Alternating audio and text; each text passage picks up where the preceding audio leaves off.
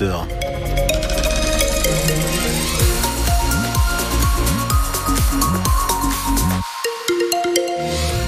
Il y a un petit peu plus de monde qu'hier soir euh, à la même heure. Philippe Oui, absolument. hein, plus de monde sur la roquette bordelaise notamment, avec des problèmes depuis Pessac-Sège jusqu'au pont François Mitterrand au sud de Bordeaux sur la chaussée extérieure, chaussée intérieure, des ralentissements depuis l'aéroport de Bordeaux jusqu'au pont d'Aquitaine. La 63 un peu chargée aussi avant d'arriver sur la roquette depuis Cestas. Essayez d'éviter tous ces secteurs. Si vous voyez d'autres problèmes, vous nous appelez 05 56 19 10 10. La météo, Stéphanie Brossard, un ciel couvert ce soir. Et nuageux toute la nuit avec euh, de la brume. Demain matin, dans la journée de demain, ce sera encore un ciel très couvert. Pas de chance de voir le soleil, nous dit Météo France. Il fera 5 à 7 degrés cette nuit, 14 à 15 degrés demain pour les maximales. Après un mois bloqué à terre, le retour en mer à minuit ce soir pour 15 bateaux de pêche basés à Arcachon. 450 chalutiers au total, forcés par une décision du Conseil d'État de respecter quatre semaines sans aller chercher de poissons dans le golfe de Gascogne pour éviter les captures accidentelles de dauphins. Alors depuis ce matin Arcachon, forcément c'est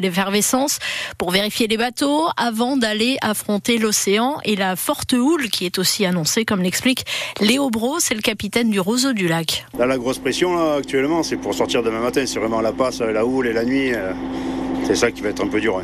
Une fois qu'on sera dehors, on sera soulagé. C'est la passe, il n'y a pas d'eau pour sortir. hein. Un peu de houle plus euh, le manque d'eau, mais ça fait peur. Quoi.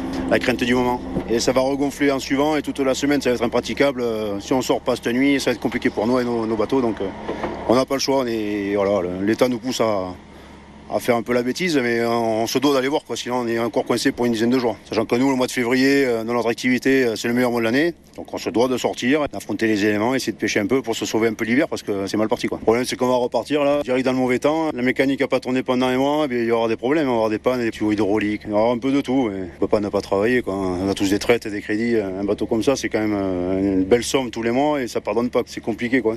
Léo Bro, capitaine d'un bateau de pêche à Arcachon avec Jules.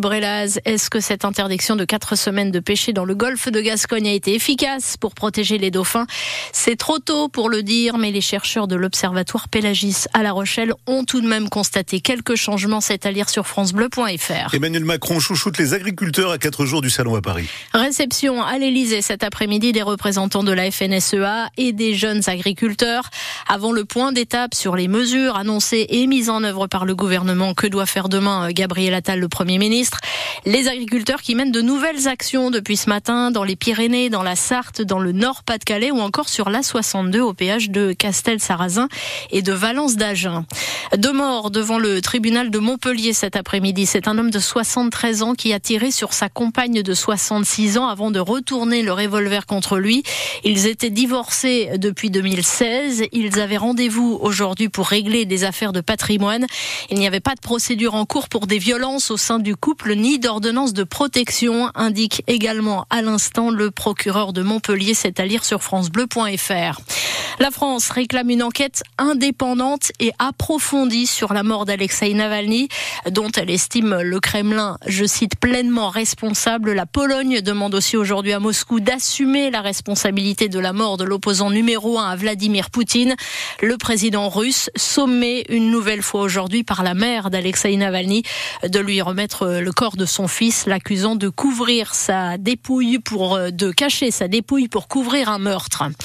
Les Girondins de Bordeaux ont ramené le nul, un partout d'Amiens in extremis dans le temps additionnel hier soir et se place désormais à la 13e place de la Ligue des deux foot. Et on va débriefer ce soir avec Gernot Rohr, l'ancien entraîneur des Marinés Blancs dans 100% Girondins à partir de 18h30. Et puis un autre ancien coach de Bordeaux a lui retrouvé du travail, c'est Jean-Louis Gasset, 70 ans, limogé du poste de sélectionneur en Côte d'Ivoire et enrôlé à l'OM pour 4 mois en intérim en remplacement de Gattuso qui a été évincé.